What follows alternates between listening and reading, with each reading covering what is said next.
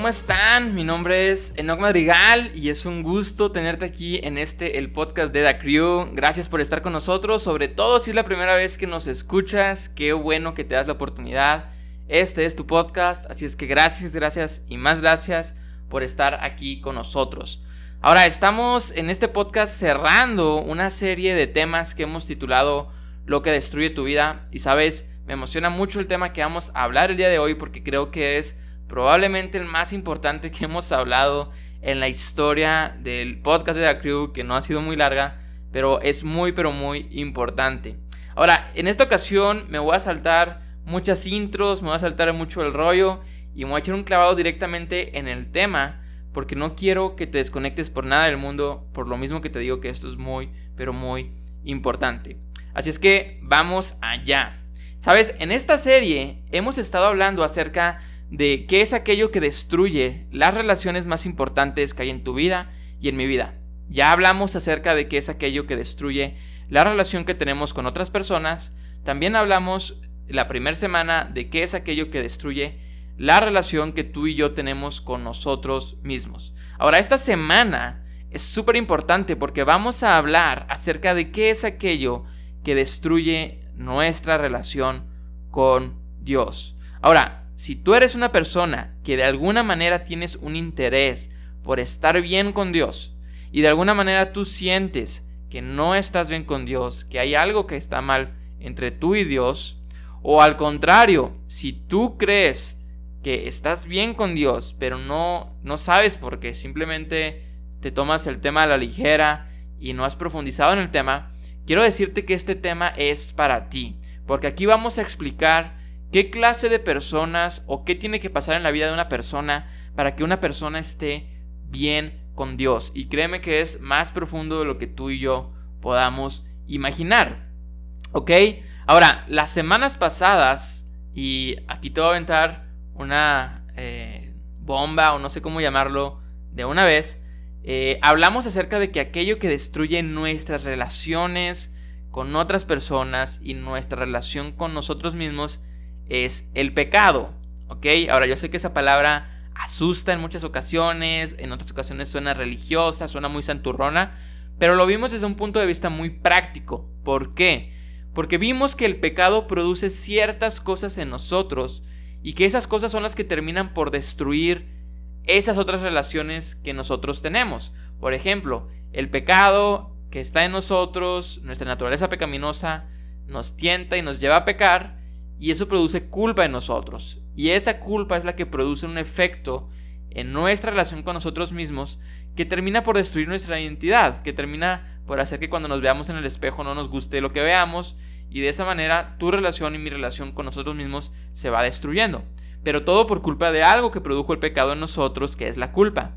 También hablamos acerca de que el pecado produce en nosotros, pues hacer malas acciones que lastiman a otros y malas actitudes como egoísmo, falta de amor, impaciencia, etcétera, etcétera, y que todas esas cosas también destruyen nuestra relación, pero con otras personas, ¿ok? Entonces vimos que es a causa de eso que produce el pecado en nosotros que nuestra relación con otros está mal. Esta semana quiero hablarte acerca de otra cosa muy diferente que produce el pecado en nosotros, pero que en esta ocasión eso que el pecado produce en nosotros no destruye nuestra relación con otras personas, no destruye nuestra relación con nosotros mismos, sino que destruye nuestra relación con Dios, ¿ok? Así es que este tema es muy importante, te animo a que saques las notas o no sé, le pongas mucha atención, pero ahí te va. Así es que te voy a decir ¿Qué es aquello que el pecado produce en nosotros que termina por destruir esa relación que tú y yo tenemos con Dios? ¿Y cómo hacerle para solucionarla? ¿Cómo hacerle para estar bien con Dios? ¿Ok? El pecado produce en nosotros muerte. ¿Ok? Y se hizo el silencio. Es una declaración fuerte. El pecado produce en nosotros muerte y es esa muerte la que termina por separarnos de Dios. Yo no sé si alguna vez habías escuchado eso. Si tú, eh, bueno, independientemente del contexto que tengas, es muy probable que tú jamás hayas escuchado eso. Pero esto es muy importante, porque si tú y yo no entendemos a cabalidad esto que estoy diciendo, no vamos a entender cómo es que funciona tu relación y mi relación con Dios. Ahora quiero explicarte qué es a lo que me refiero con esto y para eso quiero leerte algo que dijo el apóstol Pablo en uno de sus escritos a una iglesia que estaba en Roma. Pablo dijo, pues la paga que deja el pecado es la muerte. Ahí está. Ahora, si tú y yo, eh, más bien, si tú tienes un contexto, no sé, de fe o eres un seguidor de Jesús o has leído la Biblia o algo, y tú has escuchado este versículo, muy probablemente tú has relacionado ese versículo de que la paga del pecado es la muerte con una muerte espiritual. ¿Ok? Y ahorita vamos a explicar más acerca de eso. Y eso es, eso es correcto, o sea, sí, sí, sí va por ahí, pero realmente es algo muchísimo más, pero muchísimo más profundo que eso. Y por eso creo que vale la pena explicarlo. Ahora, yo sé que esto suena confuso, yo, sé, yo sé que esto suena raro, pero te prometo que si me das unos minutos para explicártelo, lo vas a entender. Así es que te voy a hablar acerca de tres tipos de muerte que produce el pecado en nosotros, ¿ok? Y que de esa manera nos separa de Dios. Así es que estás listo. El primer tipo de muerte que el pecado produce en nosotros es la muerte física. ¿Ok? Ahora, me voy a ir súper rápido con esta. No me voy a detener mucho, solamente la voy a mencionar muy por encimita, pero no quería dejar de mencionarlo. El pecado produce en nosotros muerte física. ¿Sabes? Las personas a lo largo de la historia siempre hemos creído que la muerte es parte del orden natural. Es decir, que siempre ha sido que alguien nace, que alguien eh, vive y que alguien muere. Y pues suena lógico porque pues todo el mundo se ha muerto, ¿verdad? Sin embargo, ¿qué me dirías si yo te dijera que eso no siempre ha sido así? O que más bien no que no haya sido así, sino que el plan original de Dios no era ese. Es decir, Dios no tenía en sus planes que el ser humano muriera. Sin embargo, por culpa del pecado, cuando el pecado entró en el ser humano a través de Adán y Eva, en ese momento la muerte entró al mundo. De hecho, cuando Dios le dice a Adán y Eva que pueden comer de cualquier árbol del huerto menos de un árbol, eh, Dios les dice algo que casi siempre pasamos por alto. Y Dios le dice, si ustedes comen de ese árbol, ciertamente morirán. ¿Por qué? Pues porque habrán desobedecido a Dios y eso es pecado y pues la paga del pecado es la muerte. Así es que si comen del árbol, pues morirán. Ahora, ellos lo hicieron, pero ellos no murieron inmediatamente. ¿Por qué? Porque Dios tuvo misericordia de ellos. Sin embargo, tiempo después ellos murieron. Y la razón por la que ellos murieron es porque el pecado entró en ellos y junto con el pecado entró la muerte. ¿A qué me refiero con eso? A que por culpa del pecado es que nuestros cuerpos se deterioran, envejecen, se enferman, etcétera, etcétera, etcétera. Todo eso es por culpa del pecado. Y después de que Adán y Eva pecaron, eh, a través de las generaciones se fue transmitiendo el pecado y todos nacemos con una naturaleza pecaminosa y por lo tanto todos nuestros cuerpos se van deteriorando y por lo tanto todos terminamos por morir. Pero la buena noticia es que Dios nos promete que cuando estemos en el cielo, Dios nos va a dar un nuevo cuerpo. Es decir, no vamos a ser fantasmitas volando, ¿verdad? Hay espíritus sin cuerpo, sino que no, Dios nos va a dar un cuerpo, pero que la diferencia entre ese cuerpo y el que tenemos ahorita es que ese cuerpo no va a tener pecado y como no va a tener pecado, no se va a deteriorar, no se va a enfermar, no le va a pasar nada. Y esa es la razón por la que nuestro cuerpo eh, glorificado en el cielo va a ser eterno. Ahora yo sé que este punto de que el pecado produce muerte física en nosotros es algo controversial. Si tú eres un seguidor de Jesús, tú debes de creerlo. Pablo lo enseñó en Romanos 5 y bueno, también está en otros lugares. Eh, pero si tú no lo crees, mira, no te preocupes sígueme con nosotros dos tipos de muerte que produce el pecado en nosotros, porque ahí está lo que nos separa de Dios. Y bueno, igual quería explicar lo de la muerte física. El segundo tipo de muerte que produce el pecado en nosotros, y esto ya nos empieza a importar más, es que el pecado produce en nosotros muerte espiritual. ¿Ok? Esto es súper, pero súper importante. Sabes, yo quiero comenzar haciéndote una pregunta. ¿Tú sabías que las personas somos seres tripartitos? Es decir, que tenemos tres partes en nosotros. Es decir, que no solamente somos un cuerpo de carne y hueso, sino que hay otras dos partes en, nuestro, en nosotros. Y esas dos partes son el alma y el espíritu. Ahora, el cuerpo es pues lo que vemos, lo que alimentamos. El alma es aquel lugar donde se almacenan nuestras emociones, nuestros pensamientos, nuestra voluntad, etcétera, etcétera, etcétera. Y nuestro espíritu es aquella parte de nosotros que nos deja conectarnos con Dios. ¿Por qué? Pues porque Dios es espíritu. Dios no es cuerpo, Dios no es alma, Dios es espíritu y por eso es que es a través de nuestro espíritu que tú y yo podemos conectarnos con Dios, podemos entender a Dios, podemos adorar a Dios, podemos establecer una relación con Dios. Ahora el problema con esto es que por culpa del pecado, desde que tú y yo nacemos, nacemos con el espíritu apagado o con el espíritu muerto por culpa del pecado o de la naturaleza pecaminosa que está en nosotros. Y es por eso que no podemos conectarnos con Dios. Mira, voy a leerte otra cosa que dijo el apóstol Pablo en otra carta llamada Efesios, donde Pablo dice esto. Y Él les dio vida a ustedes que estaban muertos en sus delitos y pecados. Ahí está.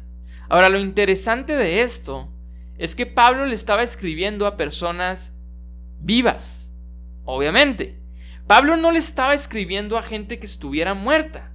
Sin embargo, Pablo les dice que estaban muertos. ¿Por qué? Pues la respuesta es porque Pablo no estaba hablando acerca de que estaban muertos físicamente, sino que estaba hablando de que estaban muertos espiritualmente. Su espíritu estaba muerto. Y dice Pablo que fue por culpa de sus pecados. ¿Por qué? Porque la paga del pecado produce muerte. Y no solamente muerte física, sino también muerte espiritual. Y sabes, esto tiene muchas implicaciones prácticas. ¿Por qué? Porque una persona espiritualmente muerta no puede ver, entre comillas, a Dios. Y no me refiero a ver literalmente, sino que me refiero a que una persona espiritual, espiritualmente muerta no puede entender las cosas de Dios. ¿Por qué? Porque no es una persona espiritual y como dice Pablo, las cosas espirituales se disciernen espiritualmente. Es decir, está ciego a lo espiritual, está sordo a lo espiritual. Es como si tuviera un velo en sus ojos que no le permite entender las cosas de Dios, no le permite entender la palabra de Dios, no le permite entender cómo es Dios, cómo es que Dios actúa. ¿Por qué? Porque su espíritu está muerto y por eso no puede entender nada de Dios. Es por eso que cuando Jesús estaba aquí en la tierra, cuando él enseñaba y enseñaba algún mensaje o algo, después de eso era común que Jesús dijera algo como esto. Quien tenga oídos para oír, que oiga. Ahora, yo me imagino que las personas que lo escuchaban pensaban, Jesús, ¿qué onda con eso? O sea, todos los que estamos aquí escuchándote, pues tenemos oídos. ¿Cómo que quien tenga oídos para oír, que oiga? Pero Jesús estaba haciendo lo mismo que Pablo. Jesús no estaba hablando acerca de oídos físicos, corporales, ¿sí? de esa parte de nuestro ser tripartito, sino que Jesús estaba hablando acerca de oídos espirituales. Y Jesús estaba consciente que no todas las personas estaban vivas espiritualmente y que solo las personas que tuvieran su espíritu vivo y no muerto podían entender lo que Él estaba enseñando y de esa manera tener, por decirlo así, oídos para oír. A eso se refería Jesús. Así es que el pecado produce en nosotros muerte espiritual mientras estamos aquí en la tierra y es por eso que no podemos conectarnos con Dios, no podemos entenderlo, no podemos adorarlo, no podemos, pues sí, ni siquiera entenderlo, ¿ok? No podemos conectarnos con Él a causa de que el pecado mató nuestro espíritu desde que nacemos, ¿ok? Y por último, eh, el último tipo de muerte que el pecado produce en nosotros es la muerte eterna. Y sabes, esta es la más impactante de todas, la más importante de todas. ¿Por qué? Porque esta es la que termina por destruir nuestra relación con Dios para siempre. ¿Sabes? La muerte espiritual mientras estamos aquí en la tierra destruye nuestra relación con Dios mientras estamos aquí en la tierra. 70 años, 80 años, los que vivamos. Pero esta muerte eterna que el pecado produce en nosotros nos separa de Dios por la eternidad. Mira, Pablo dijo esto también en la carta a los Romanos capítulo 3, 23. Dice, por cuanto todos pecaron y están destituidos de la gloria de Dios. Pablo dijo que nuestro pecado nos destituye de la gloria de Dios. Y esa gloria se va a manifestar visiblemente para nosotros en la eternidad, después de que muramos en el cielo. Pero dice que como todos pecamos, estamos destituidos de la gloria de Dios, porque el pecado nos separa de Dios eternamente. El pecado es como una barrera que nos separa de Dios y que no nos permite estar con Él. Ahora, ¿cómo está esto, Enoch?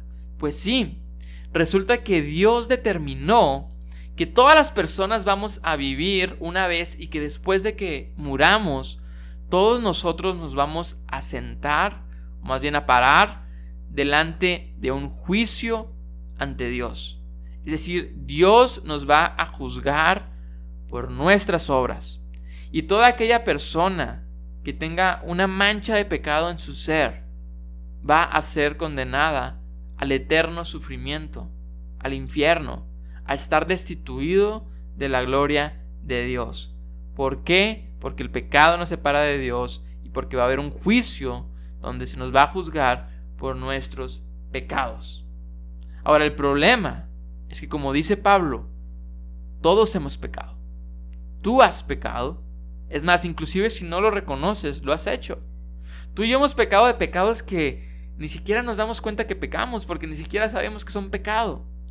Tú y yo pecamos también conscientemente porque sabemos que algo está mal y lo hacemos. Tú y yo todos los días pecamos. Todo el tiempo estamos pecando. Y eso significa que todos nosotros estamos destituidos de la gloria de Dios. Estamos condenados al eterno sufrimiento y estar lejos de la gloria de Dios. Todos.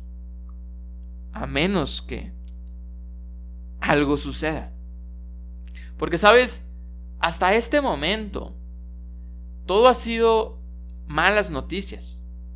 Todo ha sido que el pecado nos mata, que el pecado nos separa de Dios, nos mata físicamente, espiritualmente, eternamente, que seremos juzgados por nuestros pecados. Han sido malas noticias, pero lo bueno de todo esto es que no todos son malas noticias, sino que al contrario hay buenas noticias. Y la buena noticia es que Dios vio esta situación y Él no se quedó con los brazos cruzados. Porque así como la paga del pecado es la muerte física, espiritual y eterna. Al mismo tiempo, Dios nos da la posibilidad de recibir el regalo de la eternidad para todas aquellas personas que creemos en Jesús y que nos arrepentimos de nuestros pecados. Mira cómo termina el versículo que leímos hace un momento. Pues la paga que deja el pecado es la muerte, pero el regalo de Dios o el regalo que Dios da es la vida eterna por medio de Cristo Jesús, nuestro Señor. Y sabes, Esto es algo que creo que explica muy bien el versículo más famoso de toda la Biblia, que es Juan 3:16, que dice lo siguiente. Porque de tal manera amó Dios al mundo, que ha dado a su Hijo unigénito, para que todo aquel que en él cree no se pierda, mas tenga vida eterna. ¡Wow! ¡Qué increíble! ¡Qué buenas noticias! Dios nos amó. Dios no se quedó con los brazos cruzados. Dios ideó un plan para alcanzarnos, para perdonar nuestros pecados. Y su plan de amor es que Él dio a su Hijo Jesús para que todo aquel que crea en que Jesús murió por sus pecados, que se reconozca pecador, que se arrepienta de ese pecado y que reconozca que Jesús murió por esos pecados y reconozca a Jesús como el Hijo de Dios y como Dios mismo encarnado, que esa persona no se pierda, sino que tenga vida eterna. Es decir, que esa persona que deposite su fe en Jesús salga ilesa el día del juicio, porque cuando se presente delante de Dios, Dios no lo inculpará de pecado, porque su pecado ya recibió su justo castigo en la persona de Jesús. Porque sí, Jesús murió por nuestros pecados, Jesús recibió el castigo que tú y yo merecíamos. Jesús vino aquí a la tierra, se encarnó como Dios hecho hombre y vivió bajo la misma ley que tú y yo, tú y yo hemos vivido, es decir, con los mandamientos de Dios. Pero Él los cumplió todos, Él vivió una vida perfecta, Él no pecó nada, Él no, ni siquiera rompió un solo mandamiento. Sin embargo, al final de su vida, Él se ofreció y se entregó a sí mismo para morir y morir como el peor de los pecadores y de esa manera que se cumpla que la paga del pecado es la muerte. Y en ese momento que Jesús estaba en la cruz, en ese momento dice que el pecado de la humanidad cayó sobre él. Y cuando Jesús muere, el pecado que cayó sobre él, para aquella persona que cree en él y se arrepiente de sus pecados, ya recibió su castigo en la cruz de Jesús. Y es por eso que ahora, si tú has creído y Dios te ha salvado a través de Jesús, cuando te presentes delante de Él en el juicio, Dios te verá limpio porque verá a Jesús en ti. Es como un intercambio. Dios te dio su santidad, Jesús, perdón, y tú le diste su pecado, tu pecado, para que Él pagara por Él. Y esto es algo increíble, son increíbles noticias. Es algo wow que realmente me saca un super wow y, y que espero que a ti también. Pero quiero que sepas, amigo, que tú y yo, para poder acceder a esa vida eterna que tanto deseamos, y para poder solucionar la destrucción que el pecado vino a traer en tu relación y mi relación con Dios, lo que tenemos que hacer son dos cosas, que es creer y arrepentirnos. Tenemos que creer en Jesús, en que Él es el Hijo de Dios, Dios mismo hecho hombre, y que murió por nuestros pecados y que resucitó al tercer día y también debemos arrepentirnos de nuestros pecados y hacer todo lo posible por no volver a pecar. cuando tú y yo hacemos eso, Dios nos da el regalo del perdón de nuestros pecados. Qué increíble.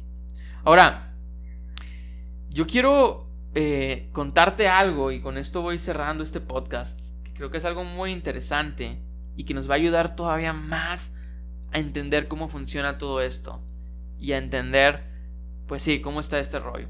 Porque, ¿sabes? Ese versículo que tú y yo leímos de Juan 3:16, el más famoso de toda la Biblia, eh, siempre se escucha, pero casi nadie sabe o se ha dado cuenta que ese versículo lo escribió el apóstol Juan como la conclusión de una historia que él acababa de contar. Y esa historia está súper buena y te la quiero leer, o te la quiero contar más bien, porque es la historia de Jesús y Nicodemo.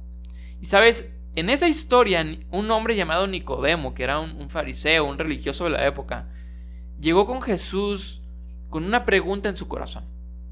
Y la pregunta básicamente era, ¿qué tengo que hacer para ir al cielo?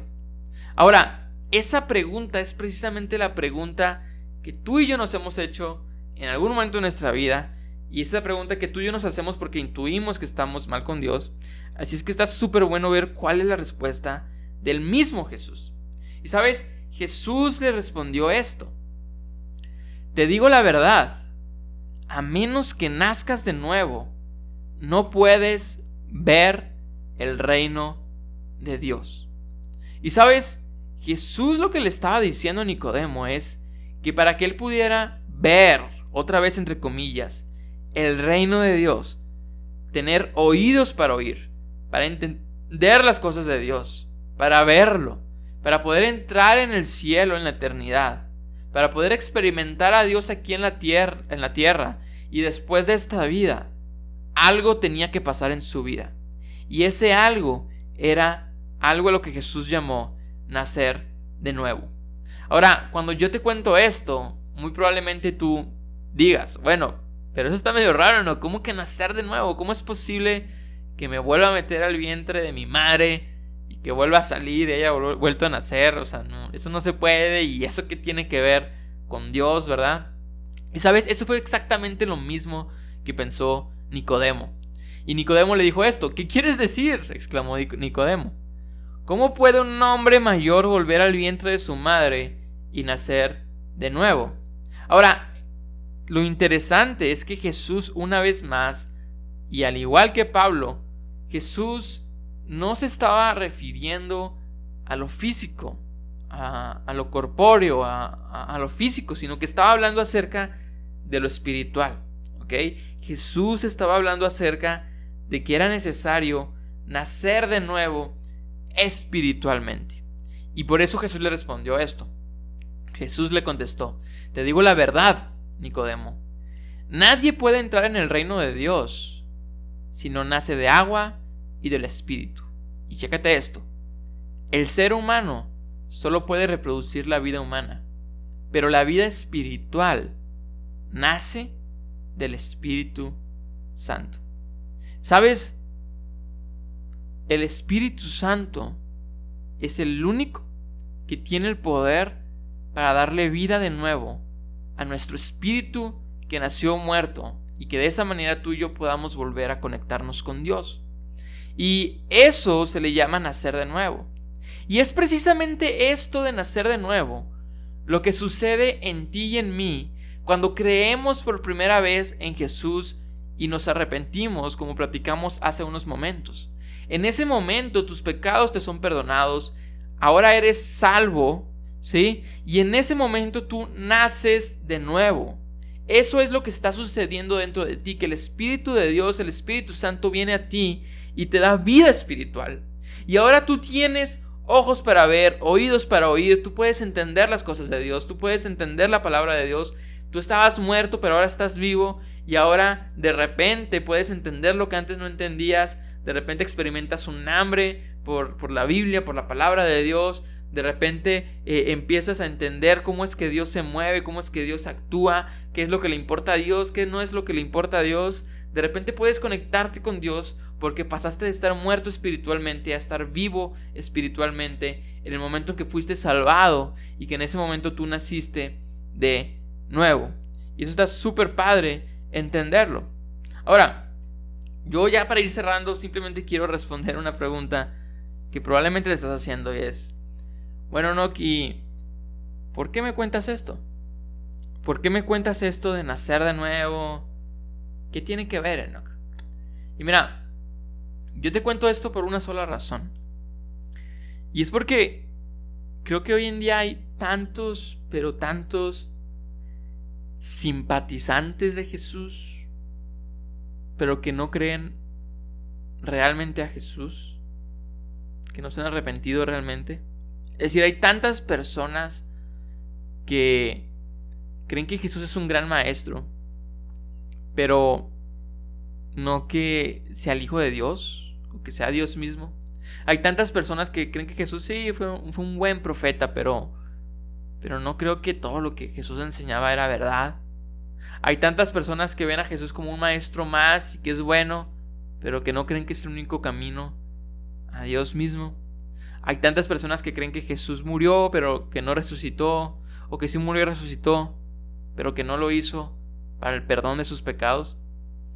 Y sabes, esas personas Muchas de ellas inclusive siguen yendo a la iglesia y eso está muy bien, qué padre que estén yendo, pero, pero mi punto es que hay tantas personas simpatizantes que creen entre comillas en Jesús, pero que este evento no ha sucedido en sus vidas. Es decir, no han nacido de nuevo. Y por eso siguen sin entender las cosas espirituales, sin entender la Biblia, sin tener hambre por la Biblia, porque no han nacido de nuevo. Y si ese evento no ha sucedido en tu vida, entonces la realidad es que no has sido perdonado. La realidad es que tú crees que estás bien con Dios, pero el día que te presentes delante del juicio, pues te vas a llevar una sorpresa. Como cuando Jesús dijo eh, que muchos dirán aquel día en el juicio, Señor, Señor, en tu nombre echamos demonios, en tu nombre hicimos un chorro de cosas, pero yo les diré, aléjense de mí, hacedores de maldad. ¿Por qué? Porque eran gente que creían, que creían. Es decir, que creían que tenían fe, que creían que, que estaban bien con Dios, pero que realmente no lo estaban. Porque nunca se arrepintieron de sus pecados genuinamente y nunca tuvieron una fe genuina y por lo tanto nunca nacieron de nuevo. Y te cuento esto porque yo no quiero que esto te pase. Por eso simplemente quiero hacerte una pregunta. ¿Estás seguro que ya naciste de nuevo? ¿Realmente estás seguro que ya naciste de nuevo? Y mira, si tu respuesta es sí, qué padre, súper padre, porque si tú estás seguro de eso es porque muy probablemente realmente tú ya naciste de nuevo. Mira, cuando Jesús platicó con Nicodemo, Jesús le dijo otra cosa a Nicodemo. Jesús le dijo, Nicodemo, esta cosa, esto espiritual es, es como el viento, Nicodemo. Es decir, tú no lo puedes ver, eh, pero lo puedes sentir. Tú no puedes saber de dónde viene ni a dónde va, pero puedes ver cómo mueve las hojas de los árboles. Es decir, tú no lo puedes entender, Nicodemo, pero, pero puedes ver sus resultados. Y esto es igual. Si tú ya naciste de nuevo, tú no entiendes qué fue lo que sucedió, pero tú has visto los frutos en tu vida. Tú ahora entiendes a Dios, entiendes la palabra de Dios, tienes más hambre por Él. Realmente puedes entender cosas que antes no entendías y por eso es que tú estás seguro que has nacido de nuevo. Pero si tu respuesta a esa pregunta fue, bueno, no, pues no estoy seguro si ya nací de nuevo, probablemente sí, probablemente no, ah, creo que sí. Mira, si esa fue tu respuesta, entonces temo decirte que lo más seguro es que no hayas nacido de nuevo todavía. ¿Por qué? Porque alguien que ya nació de nuevo ve los frutos y esos frutos le hacen estar seguro que ya nació de nuevo. Así es que si tú no has nacido de nuevo, quiero simplemente animarte que cuando termine de hablar, que cuando termine este podcast, tú puedas bloquear tu celular, ¿sí? irte a tu cuarto y ponerte a cuentas con Dios y decirle a Dios que te arrepientes de tus pecados, arrepentirte genuinamente y creer realmente que Él es el Hijo de Dios, que Él murió por tus pecados, que Él es Dios mismo hecho carne, que, que realmente Él murió por tus pecados y resucitó al tercer día para darte vida eterna y para restablecer tu relación con Dios. Y que Dios determinó que eso pasara porque Él te ama. Y si eso sucede de tu corazón, en ese momento nacerás de nuevo. Pídele a Dios que te haga nacer de nuevo y Él lo hará. Así es que bueno amigos, muchas gracias por esto. Eh, te animo a que hagas eso. Yo no te voy a guiar en una oración aquí, como se suele hacer, ¿sí? Yo no te voy a decir que repites unas palabras, porque quiero que eso nazca de tu corazón. Si repites mis palabras, pero no son de corazón, nada va a pasar. Sino que ve tú a tu cuarto y díselo de corazón. Así es que bueno amigos, este fue el último episodio de lo que destruye tu vida.